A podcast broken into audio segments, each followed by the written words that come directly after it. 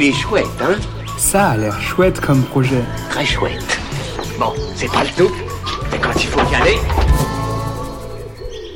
Ce qui est vraiment chouette, ce sont les paysages agricoles. Ce qui serait encore plus chouette, c'est qu'on nous parle davantage du monde agricole quand on est enfant.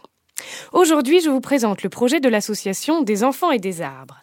Ce projet convie des classes de primaire au collège à planter des haies, bocagères et des arbres champêtres avec et chez les agriculteurs de leur territoire. Cette synergie gagnant-gagnant permet aux enfants de se reconnecter au vivant, au génie de l'arbre, à celles et ceux qui les nourrissent, à leur capacité à changer le monde, en commençant par leur propre paysage.